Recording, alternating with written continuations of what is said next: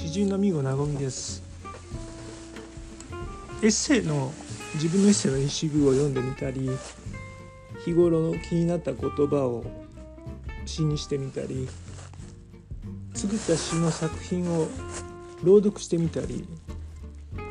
そんな番組に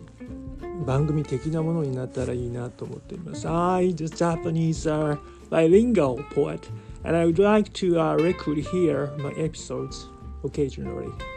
Thanks.